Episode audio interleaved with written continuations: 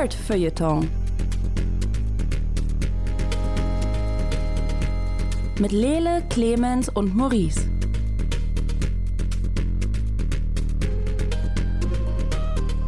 Hallo und herzlich willkommen zum Nerd Feuilleton Podcast. Mit mir hier im hosenlosen Studio sind Maurice Mathieu, Hallo. Lele Lukas. Hello. Mein Name ist Clemens Serbent und ich habe mich heute zum Moderieren bereit erklärt, ohne zu wissen, welche Folge das eigentlich ist. Ähm, Willkommen im Club. help? es ist die 55. Die 55. Folge. Wow, eine Schnapszahl. Ja, wir haben heute ein ganzes tolles, äh, strahlendes, buntes Potpourri an Themen mitgebracht. Wir sprechen mit euch nochmal über Kipo Staffel 2. Ähm, Maurice hat The Ground Itself gespielt. Ein von diesen Videospielen, die sich irgendwie nicht aus der Kultur entfernen lassen wollen. Äh, Lila hat Eher würde ich sagen noch ein Tabletop-Rollenspiel, aber hey, alles, alles eine Soße eigentlich. Herzlich willkommen zum 55. Wir sind Nerds, wir wissen, wovon wir reden. Das hat keiner gemerkt, das ist okay. Sprich einfach weiter drüber. ein Ta- Tabletop-Computer. Lele hat die, äh, hatte mal Mister geguckt. Ja. Äh, und möchte uns äh, Doro He Doro pitchen. Ich habe mich noch so ein bisschen mit den äh, Machenschaften von äh, Jeffrey Epstein beschäftigt, weil es eine sehr gute Netflix-Doku-Reihe mit zum Glück nur vier Folgen gibt. Ähm, Don't binge that. Und ähm, zu guter Letzt möchten wir dann noch kurz über ein Thema sprechen, das ein bisschen ernsthafter ist. Also nicht, dass das andere davor nicht auch ernsthaft gewesen wäre, aber das uns auch noch mal so ein bisschen am Herzen liegt. Ja, ich würde sagen, wir fangen ein bisschen fröhlich und bunter an mit äh, Kipo Staffel 2, einer DreamWorks Netflix-Produktion, über die wir hier schon recht viel gesprochen haben, zumindest über die erste Staffel. Ähm, wenn ich mich richtig erinnere, habe ich das geliebt und du auch, Maurice. Äh, genau, da erinnerst du dich absolut richtig. Äh, wir beide waren ziemliche Fans davon. Auch wenn wir am Ende, wenn ich mich recht entsinne, beide überlegt haben, in welche Richtung es jetzt weitergeht. Mhm. Ähm, weil die erste Staffel ja durchaus auch so ein paar Momente hatte, die so ein bisschen äh, sehr kindlich waren. sehr kindlich. Und trotzdem, also noch- um noch mal kurz einen Einblick zu geben, das ist äh, eine Serie, die spielt während der Apokalypse mal wieder, weil gab es in der Popkultur einfach noch nicht genug, dass man sich über die äh, Apokalypse so ein bisschen auslässt. Ist aber so ein bisschen anders, ne? Also ähm, an der Erdoberfläche sind quasi alle Tiere mutiert und haben Gangs gegründet. Da gibt's dann Mafia-Frösche, ähm, Biker-Gangs aus Stinktieren, Hummingbird-Bombers und so weiter. Und äh, die Timbercats natürlich. Wie konnte ich die Timbercats vergessen? Natürlich die Timbercats, ja. Und äh, mein Favorit, die besoffenen äh, Rock'n'Roll-Schlangen in der Wüstenstadt, die ständig verkatert Hm. sind. Ähm, und äh, Kipo lernte quasi in der ersten Staffel in jeder Folge irgendwie so einen neuen Stamm kennen, gefühlt. Und war auf der Suche nach ihren, ihren People aus ihrem Burrow, weil die Menschen in so unterirdischen Bunkern leben, die nennen sie Burrows. Darum wird sie auch immer das Burrow Girl genannt. Äh, und am Ende der ersten Staffel, falls ihr sie noch nicht gesehen habt, Spoiler Alert, findet sie tatsächlich ihre Borrow People mit ihrem Dad wieder. Und dann kommt aber der Bösewicht und entführt den Dad und man steht so ein bisschen ähm, erwartungsvoll und verloren da. Also so ging mir das. Ich dachte mir so, ah, okay, eindeutiges Setup für die nächste Staffel. Wie machen sie von hier aus weiter? Und dann haben sie weitergemacht mit der zweiten Staffel. und ich war ein bisschen gespannt, wie sie das machen. Und sie haben meiner Meinung nach ähm, die Struktur umgestellt, was der Serie aber, finde ich, ganz gut tut. Also es ist nicht mehr dieses äh, Daily Adventure. Kipo zieht los mit ihren Freunden, die übrigens alle ganz toll sind. Und die Serie ist auch irre inklusiv, muss man an der Stelle nochmal sagen. Mhm. Ähm, sie treffen nicht mehr ganz so viele Tiergangs, was ich aber ganz cool fand. Wir bekommen dafür ein bisschen mehr Backstory und Kipo noch ein bisschen mehr Superkräfte. Wie fandst du das, Maurice? Äh, ich bin komplett in die andere Richtung gegangen dabei. Ähm, also ja, sie haben die äh, Struktur umgestellt und ich fand es hat der Serie total geschadet. Ähm, weil für mich Kipo als Charakter, als, als alleinstehender Charakter hat nicht funktioniert. Ähm, nicht so richtig jedenfalls. Und äh, dann, dann haben sie äh, sich mehr darauf fokussiert, äh, nicht, also nicht die Welt zu zeigen, sondern eben ihr zu zeigen, so, jetzt ähm, die zweite Staffel geht in großen, im Großen und Ganzen geht es darum, dass Kipo immer mehr Superkräfte entwickelt. Ähm, und ich spoilere jetzt einen, einen kleinen Teil, aber an der Stelle hey, Netflix spoilert das im ersten Vorschaubild, von daher fühle ich mich da jetzt nicht super schlecht für. Äh, es geht darum, dass sie sich irgendwann verwandeln kann in einen Mega-Jaguar. Ähm, Mega-Jaguar, wie auch immer. Ähm, etwas, was, okay, that's fine, that's, that sounds fun. Ähm, aber daran habe ich nicht so richtig Interesse, ehrlich gesagt. Und ich würde gern mehr Zeit mit den Timbercats verbringen als mit, äh, mit ihr, ehrlich gesagt. Und deswegen hat die zweite Staffel für mich nicht, nicht richtig gut funktioniert. Wie sah es bei dir aus? Du meintest, du fandest es das okay, dass sie sich mehr fokussiert haben auf die Backstories der, äh, der Charaktere. Ich fand das total schön, weil ich tatsächlich in der ersten Staffel gemerkt habe, dass es mir ein bisschen auf den Sack geht, dass jede Folge noch eine neue Gang irgendwie reinkommt von irgendwelchen mhm. Mutes, weil die zwar alle irgendwie cool waren, aber manche halt auch nicht. Also da gab es dann diese e Aerobic-Stinktiere oder so. Mhm. Und ich dachte mir, die Folge hättet ihr euch echt schenken können. Ähm, und ich hätte gerne schon. ich hätte eigentlich schon gerne in Staffel 1 ein bisschen mehr über äh, Scarlemagne zum Beispiel erfahren. Und das hat mir die äh, zweite ja. Staffel alles gegeben. Ähm, ein bisschen, mhm. bisschen Backstory, ein bisschen äh, Loving Family History. Ich finde es ganz nice, dass Benson ein Love Interest gefunden hat.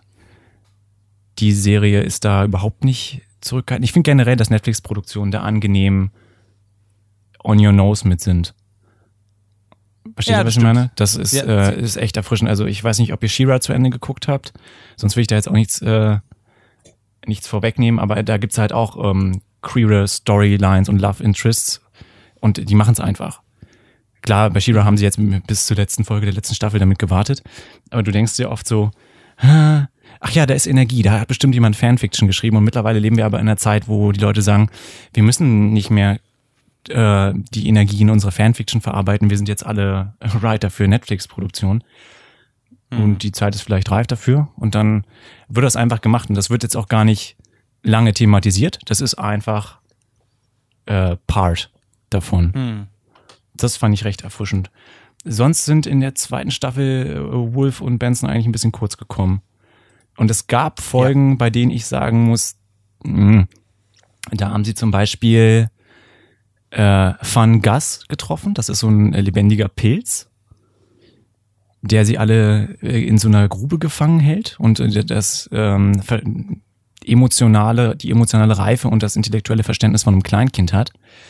Äh, die Folge fand ich ganz, ganz schlimm, weil die unheimlich langweilig und zeigt gleich irre gruselig für mich ist, weil das echt mein Albtraum ist, von einem großartigen äh, Pilz gefressen zu werden, der dabei äh, wie ein Baby spricht. Ähm, das ist ein sehr spezifischer Albtraum, den du da hast. ja. aber, okay. aber die zweite Staffel Kipo hat es geschafft, hier in den Zeichentrick zu manifestieren. Und ich fand die Staffel trotzdem noch ziemlich gut. Ich habe das sehr gerne geguckt. Ähm, ich frage mich, wie sie jetzt weitermachen. Ich hätte, würde mir wünschen, dass sie zum Beispiel eine Redemption Arc für einen Charakter einführen. Das fände ich sehr cool, weil ich ihn in der ersten Staffel visuell sehr spannend fand, die Figur. Ich will jetzt gar nicht so viel spoilern. Und in der mhm. zweiten Staffel ist er eigentlich der Main Antagonist geworden. Und ähm, Kipo hat eine sehr coole Art, mit diesem Charakter umzugehen. Sie ist da sehr untoxisch, was ich in so ähm, Cartoons auch ewig nicht gesehen habe. Wahrscheinlich auch, weil wir aus einer Generation äh, kommen, in denen die Bösewichte von den Helden einfach immer so oft auf die Fresse bekommen haben, bis sie tot waren. Guckt Dragon Ball oder, oder, oder. Ähm, dass es da keine, keine Redemption-Stories gab. Und ich würde mir wünschen, dass sie da so ein bisschen weitergehen. Ja. Ähm, ist die Serie für dich jetzt gestorben durch die für dich schlechte zweite Staffel oder hättest du an Staffel 3 auch noch Interesse? Ah, ich weiß es nicht. Ich glaube, ich bin nicht mehr, ich bin äh, gar nicht mehr die Zielgruppe, was okay ist. Also das ist vollkommen in Ordnung. Das ist eine Power Fantasy, ähm, die äh, halt mich nicht unbedingt einschließt. Das ist vollkommen in Ordnung. Ich finde tatsächlich die zweite Staffel, die Charaktergeschichten haben es für mich nicht wirklich geschafft, mich da, mich da mehr zu begeistern für. Ähm, und ich, ich, ich springe jetzt ein bisschen zurück, aber ich meine, Redemption Arcs gab es ja auch in Anime. Also Vegeta war eine Redemption Arc zum Beispiel aus Dragon Ball jetzt. Äh, Piccolo. Und war eine ja, Piccolo war eine Redemption Arc, Boo war eine Redemption Arc, sogar Mr. Satan war eine Redemption. Also es gab ja durchaus gute Redemption Arcs schon damals. Und ich fand die hier ist unfair, weil es ist nur eine Staffel, in der wir das jetzt gesehen haben. Ich fand die ein bisschen flach. Ich fand es ein bisschen vorhersehbar und das hat mir nicht so richtig gefallen daran. Äh, ich bin mir nicht sicher, ob ich die dritte Staffel wirklich sehen möchte, weil ich fand, vieles davon ging für mich in eine Richtung, wo ich gesagt habe, nun, das ist einfach nur dumm. Ähm, und besonders in der letzten Folge, im großen Staffelfinale, von dem ich jetzt nichts vorwegnehme, keine Sorge. Ähm, aber da gab es eine, äh, eine Menge dran, wo ich gesagt habe, okay, das ist offenbar jetzt einfach nur reingebracht worden, damit wir irgendeine Art von Drama haben. Das könnte man auch anders lösen, aber naja, egal. Ähm, und deswegen bin ich mir echt nicht sicher, ähm, wenn sie vielleicht in der letzten Staffel oder in der nächsten Staffel ein bisschen mehr darauf eingehen, wie die Welt aussieht und nicht den Weg gehen, den ich glaube, den sie gehen, nämlich äh, gemeine böse WissenschaftlerInnen, äh, die gemeine böse Experimente machen. Und ich glaube sehr stark, dass sie in diese Richtung gehen werden. Ähm, dann äh, glaube ich, werde ich aber die, die letzte Staffel, die nächste Staffel nicht sehen. Das ist dann, glaube ich, nichts mehr für mich. Lele, Ich hab- wie sieht es bei dir aus? Ich habe äh, in, also so wie es sich für mich gehört, habe ich die erste Staffel nicht zu Ende geguckt und äh, von der zweiten Staffel ähm, die letzten zwei Folgen gesehen. Ähm, und wie guckst du Serien? Nee, ich, in, in dem Fall war das so, Staffelmodus von dass, Netflix, den ich nicht kenne? Nein, Ha- Hanne hat es geguckt und ich habe mich noch daneben gesetzt für die letzten zwei, Ah, drei Folgen. Ähm, und ich muss dir zustimmen, dass ich, also auch, natürlich kannte ich viele Sachen, die davor passiert sind, nicht, aber äh, ich fand das Ende auch sehr platt und an den Haaren herbeigezogen und so super klischeeartig. Und ich bin die ganze Zeit überlegen, weil irgendwie Steven Universe hat es ja auch gemacht, dieses wir, wir reden mit dem Bösewicht. Und das macht ja Kipo in der ersten Staffel ganz, ganz viel. So dieses, okay, wir könnten uns jetzt kloppen oder wir reden kurz miteinander und vielleicht stellen wir ja fest, dass wir irgendwie ähnliche Ziele haben oder dass wir uns emotional irgendwie verbinden können. Und ich frage mich, wo da der, also warum das für mich bei Steven Universe so viel besser funktioniert als bei Kipo. Gerade wenn es um diesen, diesen, also auch diesen Kontakt zum, zum Antagonisten geht und dieses, ja. Weil sich Steven nie in ein großes Monster verwandelt hat. Aber ich meine, hat er, aber erst im Film. Deutlich später. Das, äh, für mich gehen die beiden Sachen, ähm, also das ist ein guter Punkt, den du ansprichst, Lele. Für, also für mich persönlich gehen diese beiden Sachen komplett in gegensätzliche Richtung. Auf der einen Seite ist, ist Kipo, soll er also der Schlüsselpunkt sein zwischen den, äh, den Mutes, also diesen Mutanten auf der Oberfläche und den Menschen, die halt äh, unter der Erde wohnen. Ähm, und auf der anderen Seite geht es aber eigentlich nur darum, dass sie stark genug wird, die Leute zu verprügeln. Ähm, und zwar, dass, dass es in so eine Richtung geht, dass sie sogar die Kontrolle über sich selbst verliert und einfach Leuten wehtut, denen sie sich wehtun möchte und so.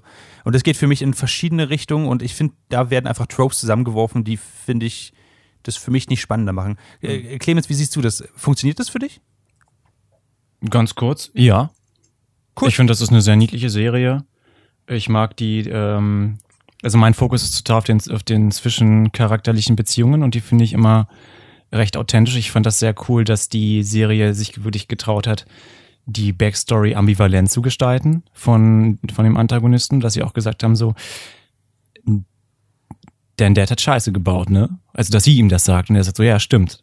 Das war nicht cool von uns was wir gemacht haben und dass das auch einfach so stehen gelassen werden kann, dass es in dem Moment kein Bedürfnis von der Serie her gab, ihn jetzt wieder ins richtige Licht zu rücken, weil er ist ja der Dad von Kipo, den sie ja in der ersten Staffel total heroisiert. Ne, es geht ja nur darum, ihren tollen Vater wiederzufinden. Ähm, der aber, also generell Kipos Eltern sind, äh, sie liebt sie beide sehr, aber sie sind ja auch fragwürdige Personen. Und ich finde das darum nicht ziemlich platt. Ich finde das ziemlich ambivalent und ich finde, die Serie hat sehr viele Schattierungen. Das ist interessant, weil das, also das hat mich, das war, gerade die Eltern von, von ihr waren eine der, der Sachen, die mir am meisten gestört haben an der zweiten Staffel. Also, das zum Beispiel, es wird niemals in Frage gestellt, ob es denn, äh, also, kurzer Spoiler für die zweite Staffel, jetzt müsst ihr vielleicht zehn Minuten nach vorne springen, wenn ihr es nicht hören möchtet. Ähm, es wird nie in Frage gestellt, dass äh, Kipos Eltern an ihrem ungeborenen Kind Experimente machen, bei denen sie nicht wissen, wie es ausgeht. Und als Kipo damit äh, konfrontiert wird und die ganze Gruppe damit konfrontiert wird, ist der Konsens, wow, wie cool, das heißt, ich habe Superkräfte. Anstatt zu sagen, well, that's kind of fucked up. Ähm, und äh, da, deswegen bin ich zum Beispiel ganz anderer Meinung, Clemens, dass Das äh, fand ich total cool, weil diese, oh, meine Eltern haben mit mir experimentiert, jetzt bin ich total dark und traumatisiert. Äh, Storyline habe ich einfach schon so oft gesehen.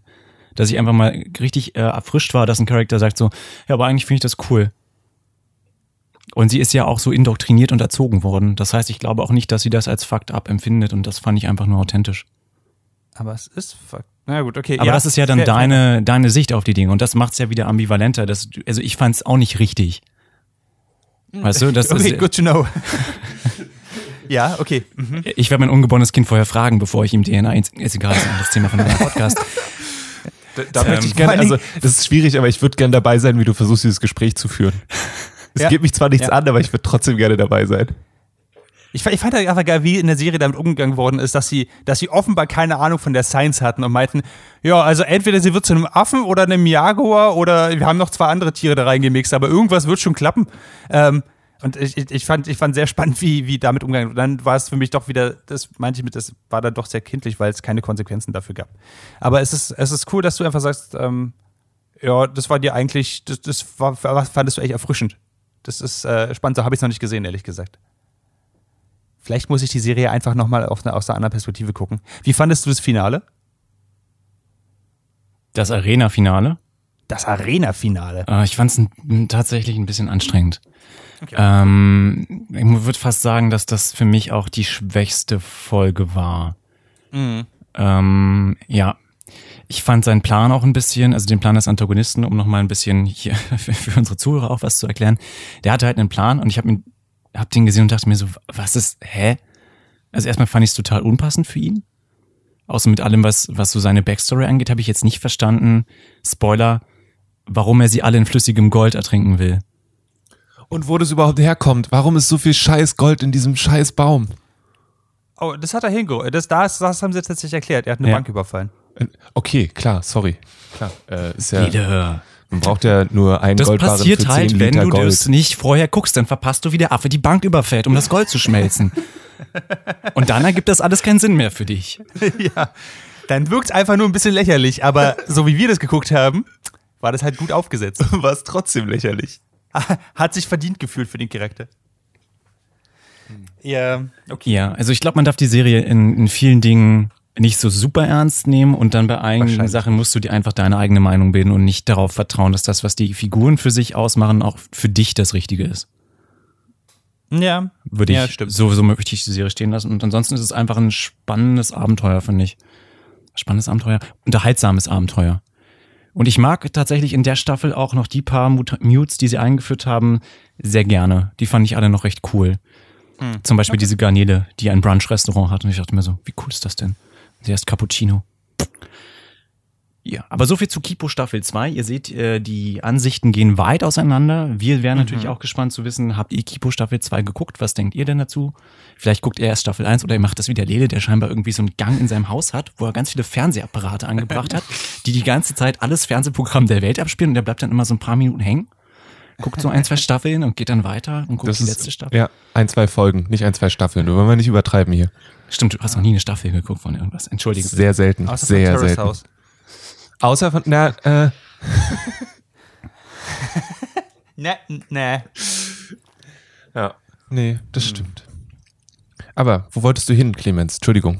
Ich möchte wieder zurück auf den Boden der Tatsachen, on the ground itself quasi. Uh. Damn. Da hat Maurice nämlich ein Kartenspiel. Nein. You try so hard. Das ist ein Würfelspiel. Ja, ich, ich lasse dich jetzt einfach weiter strugglen. Ich, ich, ich, äh, Erklär uns doch mal kurz, Ground Itself ist äh, ein Tabletop-Game, hast du gesagt. Genau, The Ground Itself Genau. ist ein, äh, ist ein Tabletop-Game. Das heißt, es funktioniert ohne Elektrizität, außer vielleicht eine Lampe, die ihr braucht. Aber ansonsten ähm, ist es, äh, sind es einfach 25 Seiten äh, PDF im A5-Format, glaube ich. Ich, ich, ich. Vielleicht hört man das, weil. So, so hört sich das an. Ist das Ähm, etwa Papier? Echtes Papier? Das ist echtes Papier, genau. So wie damals. Und die Byline ist, äh, also The Ground Itself, a tabletop world-building game about places over time. Das Ganze wurde von Everest Pipkin ähm, entwickelt und äh, ist moment, es war im äh, äh, itch.io äh, Bundle for äh, Racial Equality ähm, und ist jetzt aber immer noch auch äh, äh, bei itch.io äh, käuflich für nur 3 Dollar, was es auf jeden Fall wert ist. Ähm, und äh, was man bei äh, The Ground Itself eigentlich macht, ist, man, ähm, es ist ein gemeinsames, ähm, nicht Rollenspiel, aber zumindest ein Worldbuilding-Game, wo man gemeinsam sich auf einen Ort einigt. Das kann ein realer oder erfundener Ort sein. Und dann überlegt, wie sich dieser Ort über verschiedene Zeiten entwickelt. Ähm, das heißt, es gibt ein paar leitende Fragen am Anfang, ähm, wo man diesen Ort zusammen baut.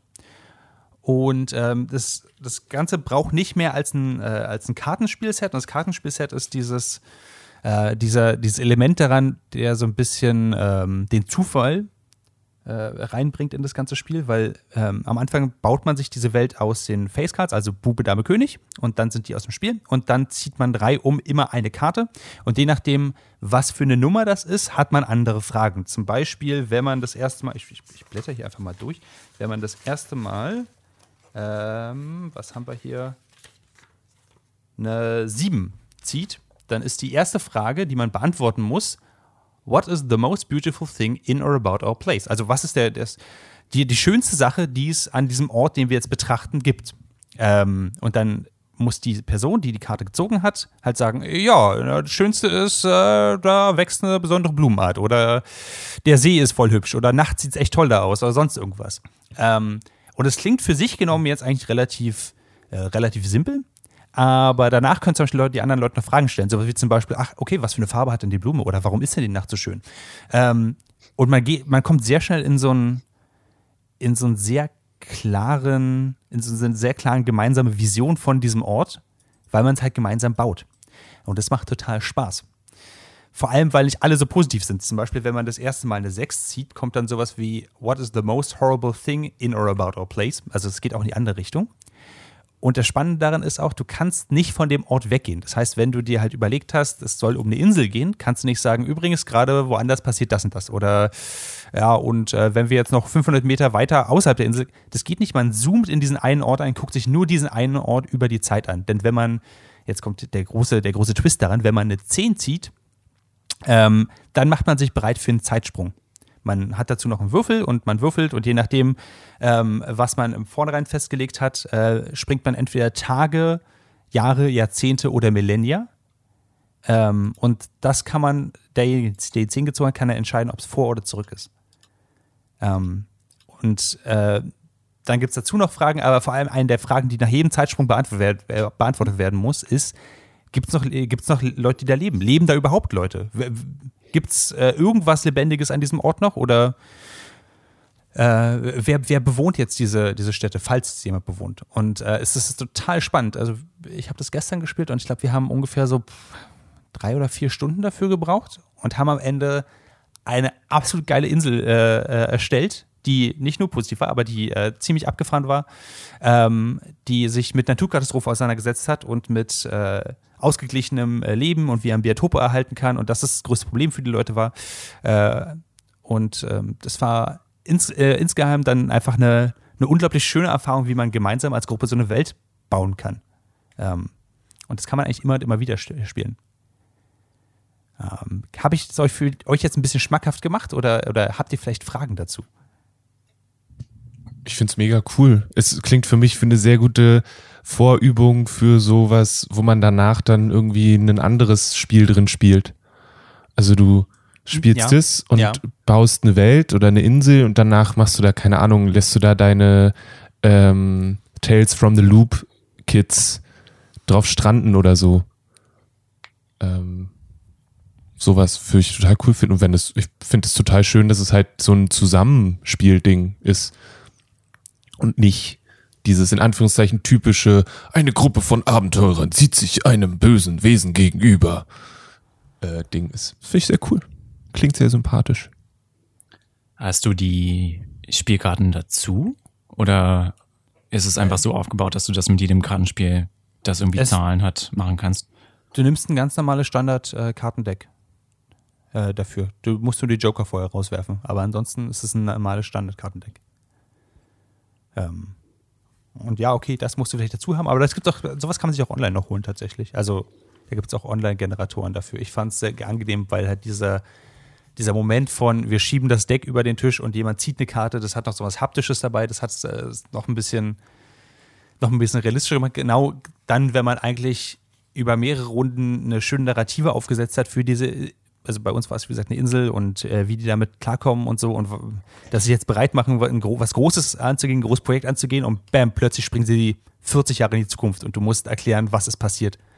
Ähm, oder aber du bei uns war es wirklich so, die zehn, die letzte zehn, also der letzte Zeitsprung, nachdem ist das Spiel auch vorbei, äh, lag bei uns ganz unten. Und ansonsten wäre es halt so gewesen, dass wenn man die letzte zehn zieht, dann ist das Spiel einfach in dem Moment durch. Ähm, und es gibt keinen, keinen klaren Abschluss, sondern einfach das Spiel ist durch und du kannst noch als Gruppe erzählen, wie der nächste Tag aussieht für die Personen, die an die, falls Personen an dieser Stelle leben. Also was am nächsten Tag an diesem Ort passiert. Aber danach ist das Spiel einfach vorbei. Ähm, was dem Ganzen auch so, ein, so, eine interessante Idee darüber gibt, wie halt Zeit vergeht, äh, wie Zeit äh, aufgebaut ist. Und äh, das macht doch sehr viel Spaß. Ähm, ich hätte extrem Bock, mit euch beiden das mal zu spielen, tatsächlich. Könnte man das im Podcast spielen? Können wir daraus einen Podcast machen? Können wir da Sponsoren finden und reich werden? Wahrscheinlich. Äh, das Ganze kann man auch ziemlich leicht über Roll20 spielen. Ähm, und da ah. wir da sowieso schon die, die spielen, kann man das äh, auch so machen. Let's get Brookheimer on the phone. ich finde, das also, klingt sehr ähm, spannend. Ich habe echt Bock, das mal auszuprobieren. Ähm, ich weiß, ich sage das sehr oft über Spiele, die du hier pitchst. ähm, wenn da keine elektrischen Geräte involviert sind, passiert das häufiger, dass ich die ausprobiere. Tatsächlich. Nicht wahr?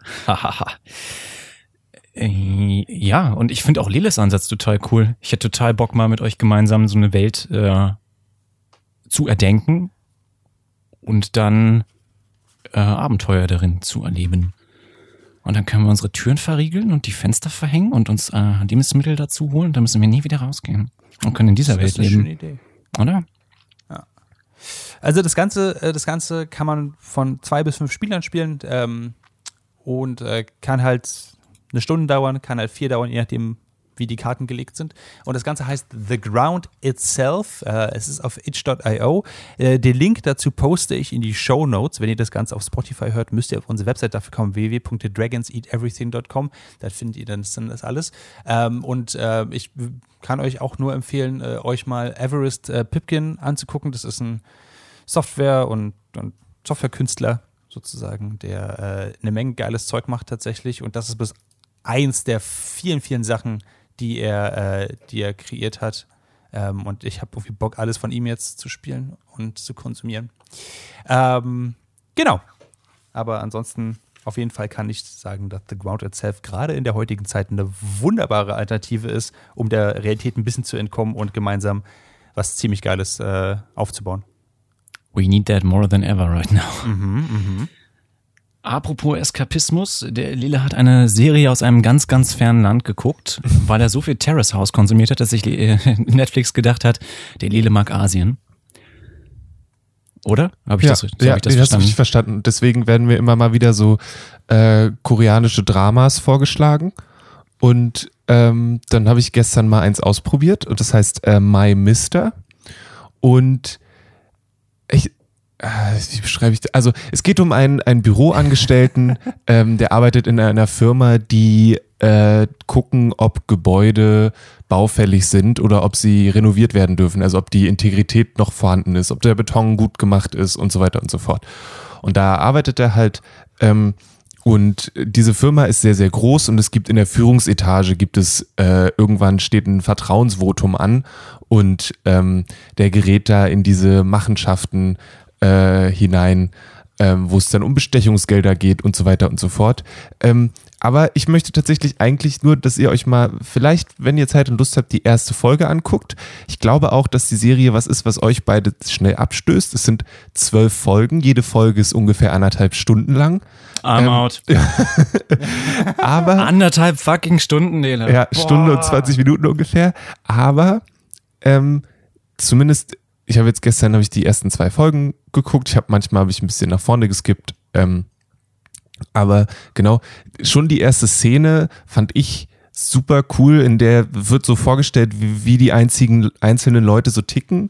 Und es ist ein, ein, dieses Büro und ähm, du hast die einzelnen Leute schon mal gesehen, aber weißt noch nicht genau, wer sie sind und was sie tun. Und dann äh, geht plötzlich Geschrei, weil da ein Käfer ist. Und natürlich ist es total klischeebehaftet und in sich eigentlich nicht cool, aber eben dieser Käfer sorgt für großen Aufruhr, weil er irgendwie als große Biene gesehen wird und es könnte doch jemanden stechen und so weiter und so fort.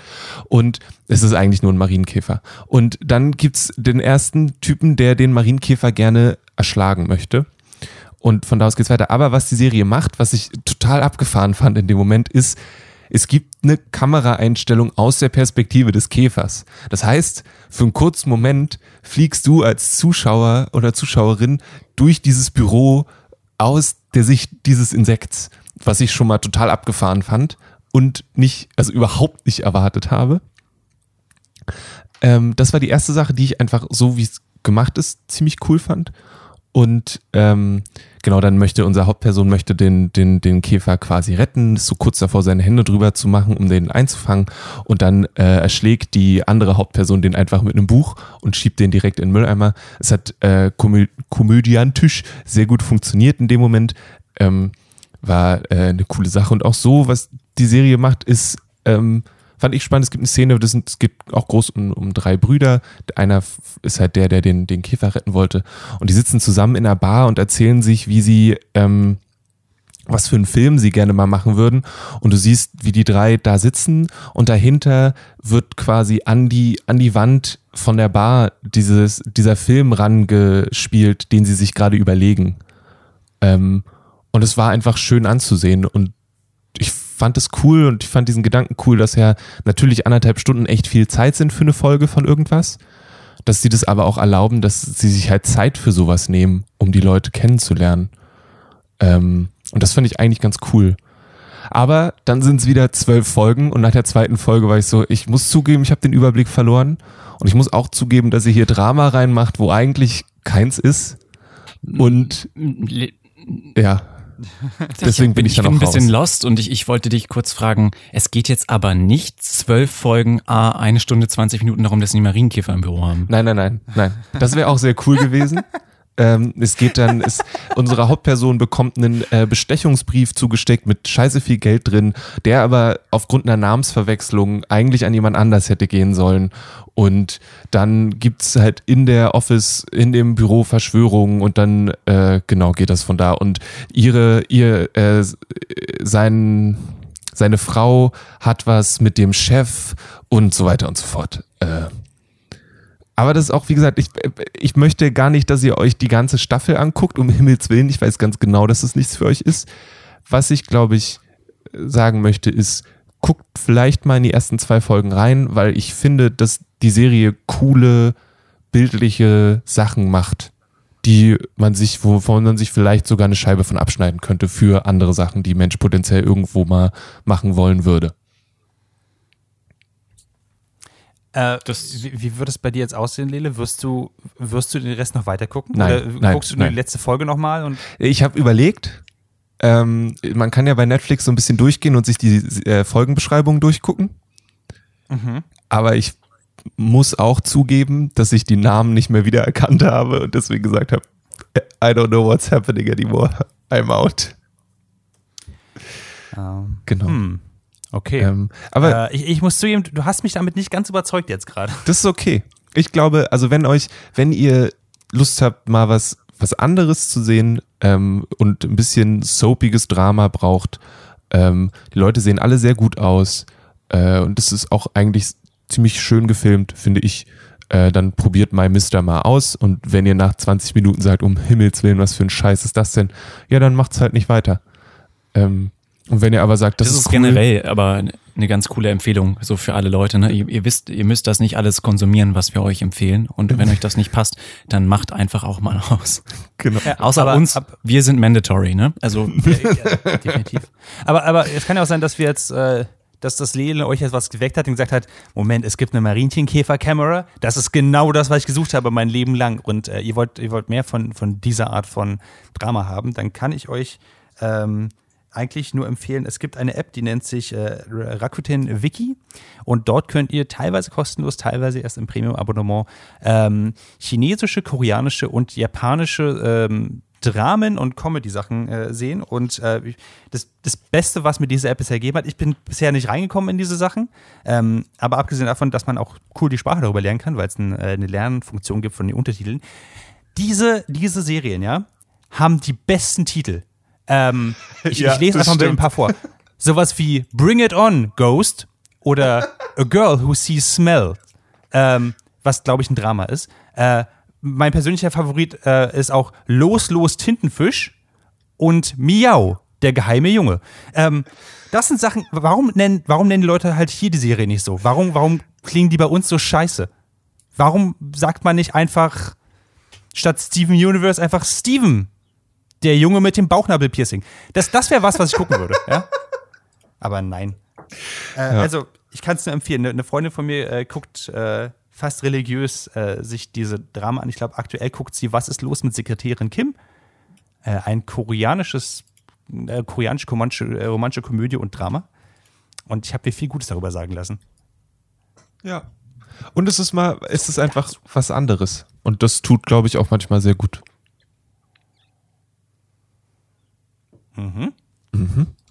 Mhm. Die Sehgewohnheiten mal ein bisschen herausfordern, mal ein bisschen was Neues gucken. Ist doch Wir schön. haben, wir haben Clemens komplett verloren.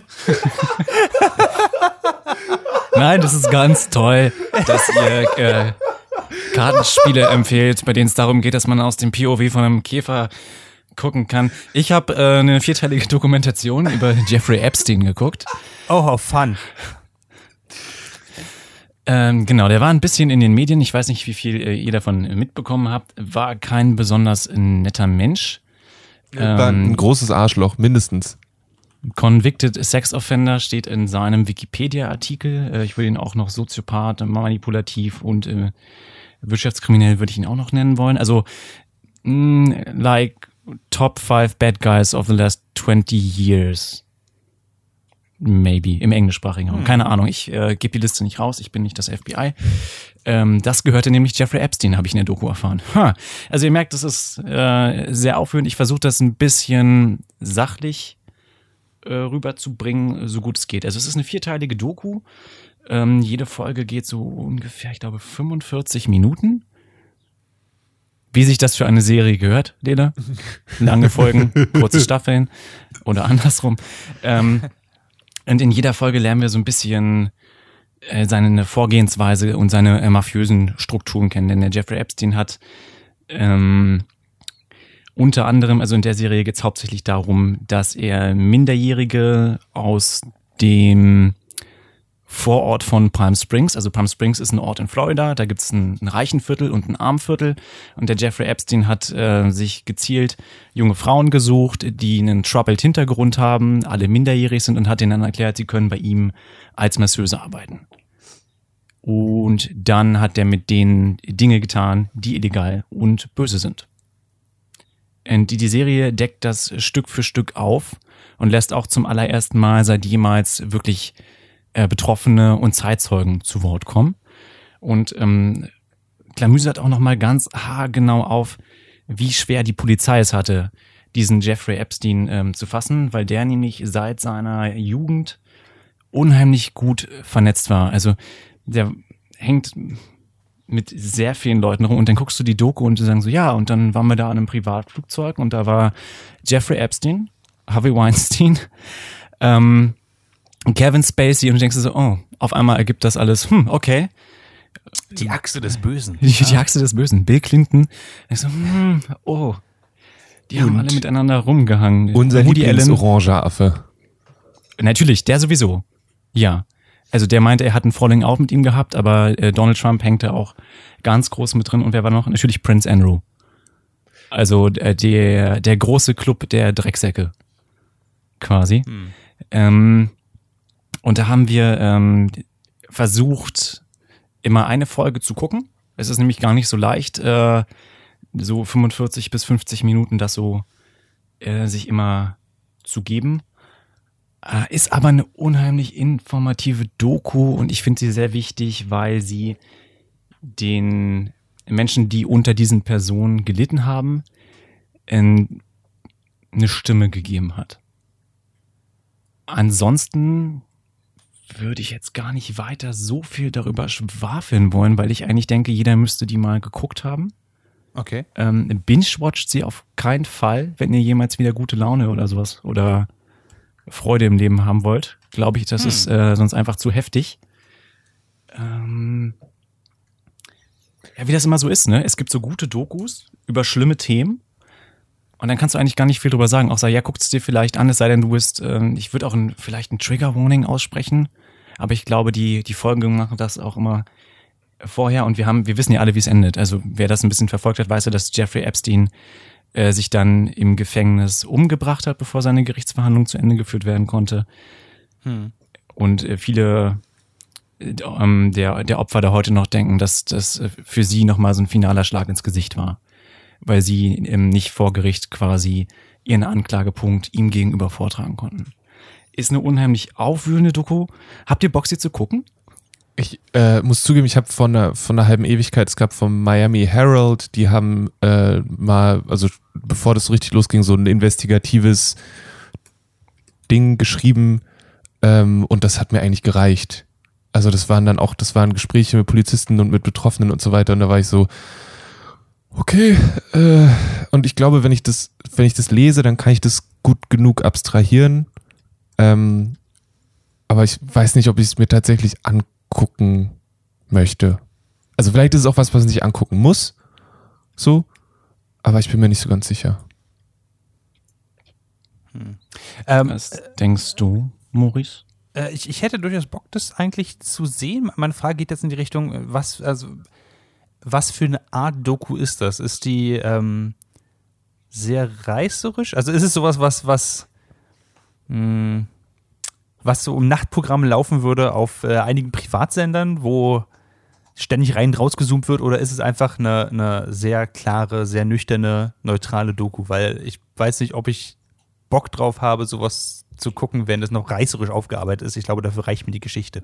Ich glaube, also ich fand es jetzt nicht sonderlich reißerisch aufgearbeitet. Du hast halt sehr viele Interviewsituationen mit den Betroffenen und dann haben sie das. Es ist manchmal ein bisschen amerikanisch, wenn sie dann ähm, Jeffreys Mr. Ep- das Haus von dem Arsch zeigen. Dann hat das immer so einen schwarzen Rand, aber es soll auch irgendwie eine Erinnerung sein. Und ich glaube, das ist einfach so ein so ein amerikanisches Ding, das äh, zu erzählen. Ich finde das sonst sehr nüchtern erzählt und inhaltlich auch sehr ernüchternd. Wenn du dann zum Beispiel, also es gab einen Polizisten, der äh, da ermittelt hat und der ist jetzt, ähm, ich glaube, vor drei Jahren, nee, es ist, er ist eins, zwei, drei, irgendwie vier oder fünf Jahre gestorben, bevor irgendwie Epstein irgendwas bewiesen werden konnte. Er hat aber sein ganzes Leben in diesen Fall gesteckt und ähm, es sind sehr viele äh, krasse Interviewsituationen, in denen viele Personen beschreiben, was sie mit ihm erlebt haben. Deshalb würde ich auch mal sagen, so, okay, du musst halt echt, echt in der Laune dazu sein. Hm. Okay. Äh, gut to know. Ich, ich, ich glaube, ich würde es gerne gucken, aber ich glaube, ich muss im richtigen Mindset dafür sein. Ja. Da würde ich, ja. Ich habe auch, ähm, ich weiß, es ist jetzt so ein bisschen, äh, ich habe sie noch nicht geguckt, ich möchte sie aber gerne noch gucken. Ich glaube, Disclosure heißt sie, eine Doku über die Darstellung von Transmenschen in populären Filmen und Fernsehen, ähm, die mir sehr ans Herz gelegt wurde und wo gesagt wurde, das müssen alle Cis-Menschen sich guck angucken, um das zu verstehen. Und das wollte ich nur kurz noch mit dranhängen, wo wir gerade beim Doku-Talk sind. Die gleiche Doku wurde mir heute auch empfohlen, mit genau den gleichen Worten. Ja. Ähm, vielleicht könnt ihr da im, im nächsten Broadcast Ja, oder drüber sprechen. entweder so oder wir machen jetzt, wir haben ja jetzt Oder zwei Wochen. Zeit. Manchmal schaffe ich es ja auch, mir Sachen zu Ende anzugucken. Ähm, Guckst dir halt die letzten fünf Minuten an. ja, das sollte ja dann alles zusammengefasst werden, ne? Also ich, also. Eieieiei, das meine ich natürlich nicht ernst.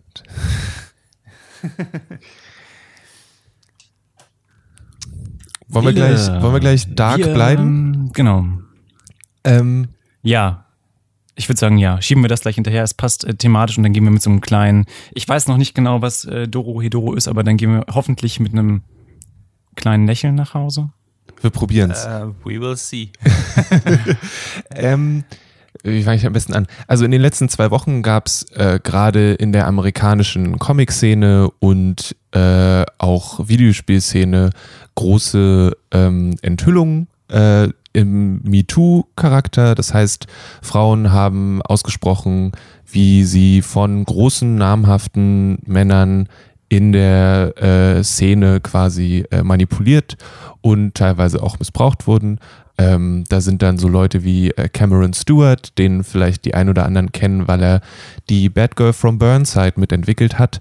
Ähm, mit involviert gewesen, dem vorgeworfen wird, dass äh, er als Mit-30er sich an sehr junge 16- bis 19-Jährige gerade in der Szene ankommenden, ankommende Künstlerinnen rangemacht hat und da irgendwie ähm, ja einfach äh, körperlich und so weiter äh, beschissen sich verhalten hat.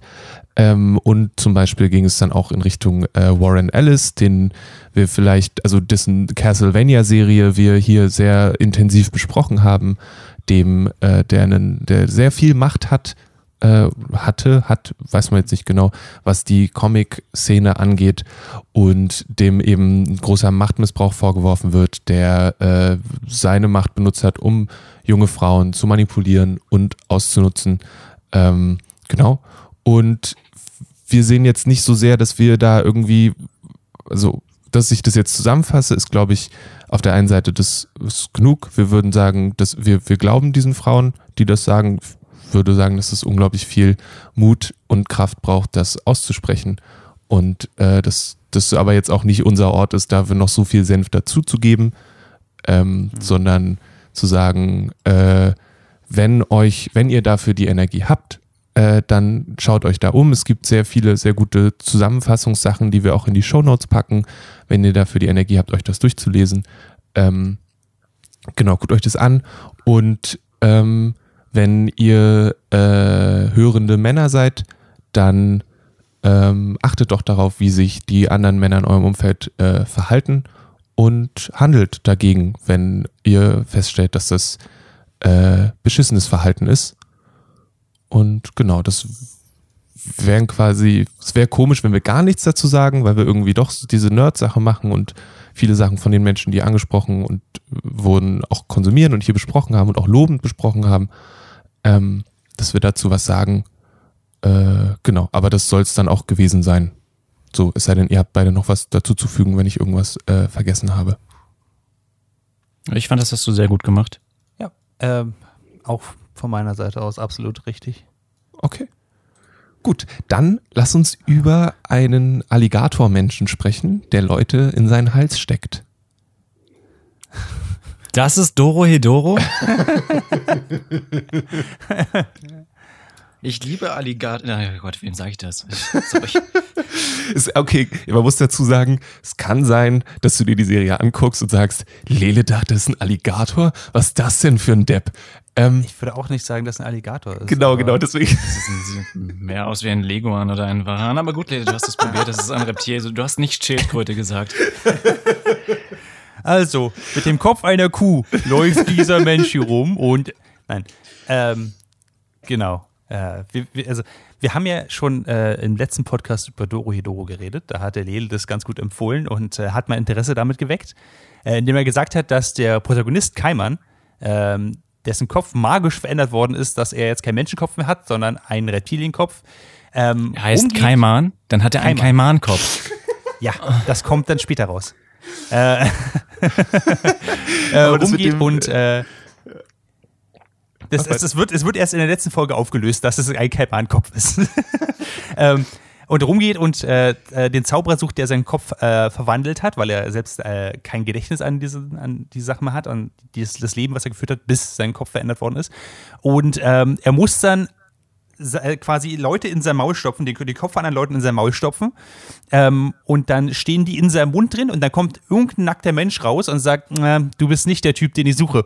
Dann muss er ihn wieder rausziehen und sagen, und was hat der Mensch gesagt, der in meinem Mund wohnt?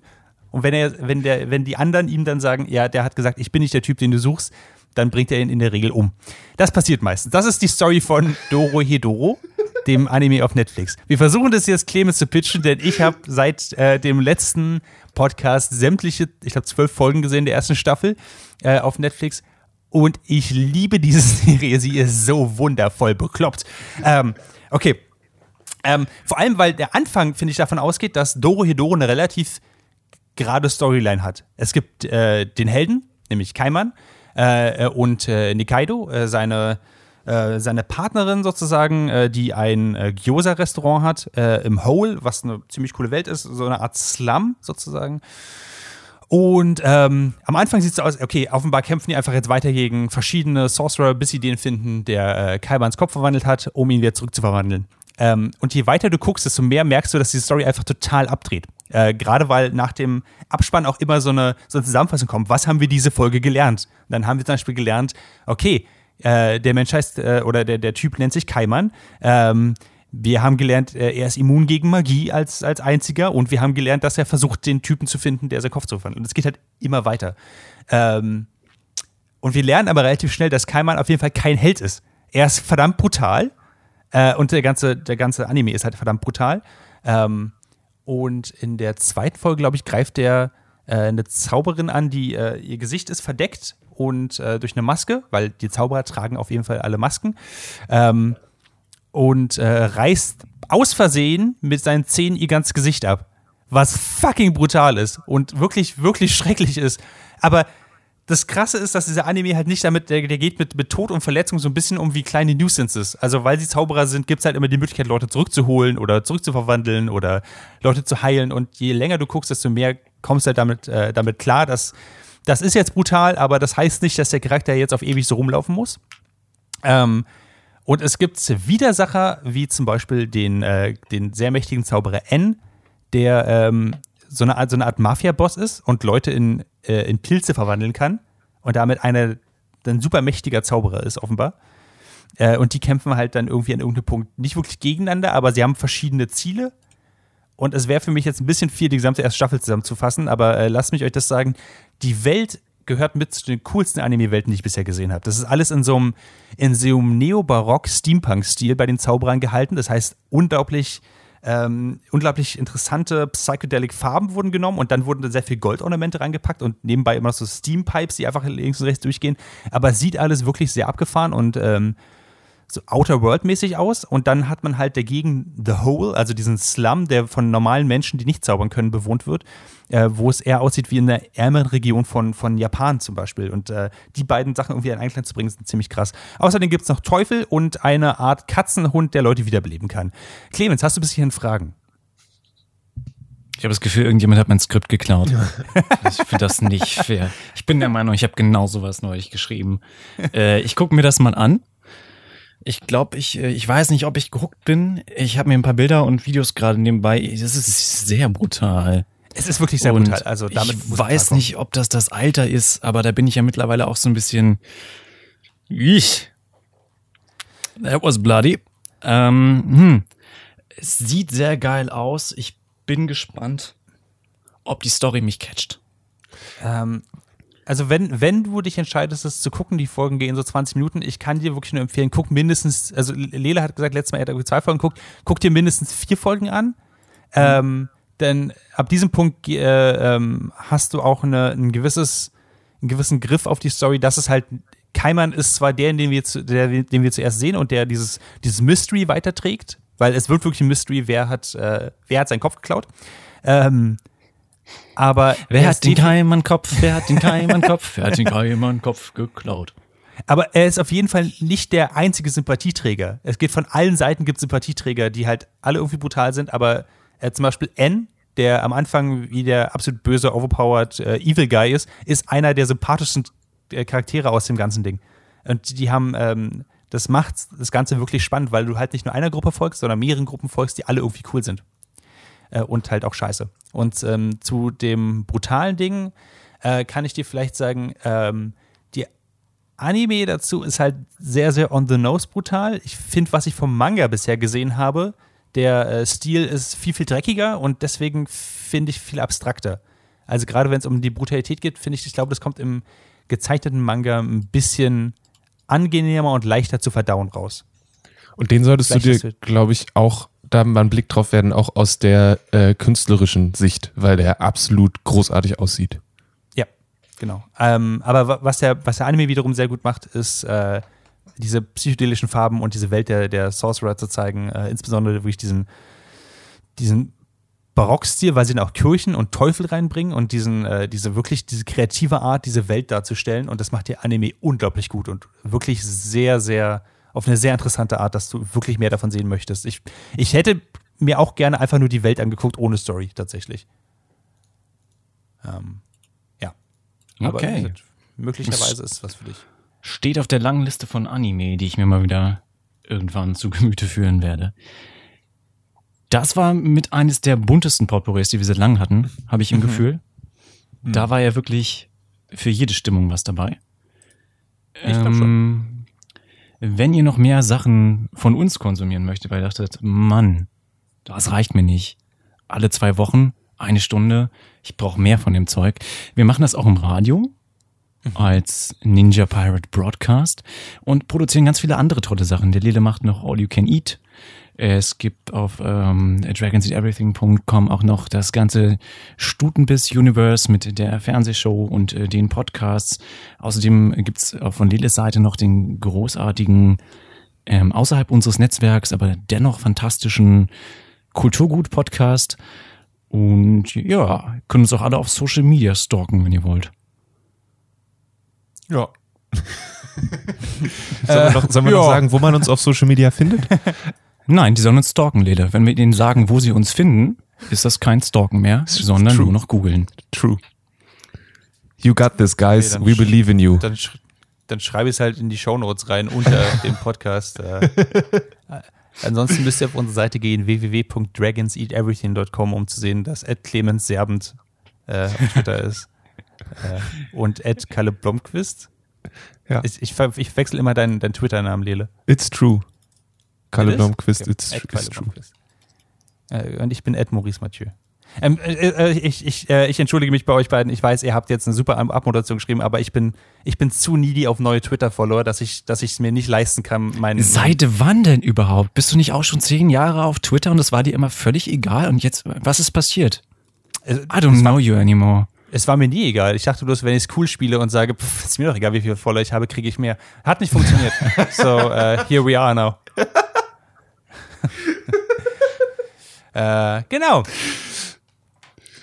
Get me some of that content. Nice. Jackson.